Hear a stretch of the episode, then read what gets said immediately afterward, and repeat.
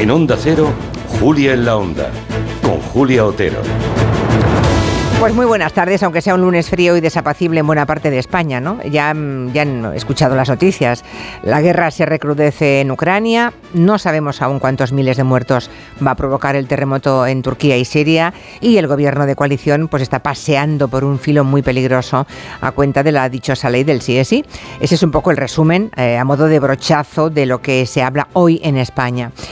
Y mientras, ajenos al frío y a otras vicisitudes, hay muchísimos españoles esta mañana que han vuelto a hacer cola frente al Banco de España para adquirir letras del Tesoro.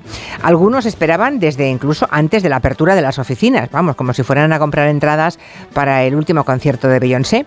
Una imagen que nos ha sorprendido porque las letras del Tesoro llevaban eh, desde 2016 condenadas al ostracismo. Nadie hablaba de las letras del Tesoro.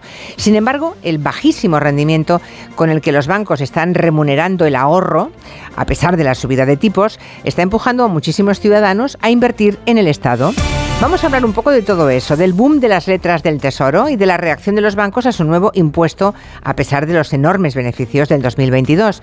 ¿Por qué los bancos son tan rápidos, los primeros en repercutir a los ciudadanos las subidas de tipos en las hipotecas, pero en cambio los últimos en subir el interés para los ahorradores, que también hay mucha gente ahí que tiene un dinero ahorrado y que espera recibir de eso algunos réditos, ¿verdad?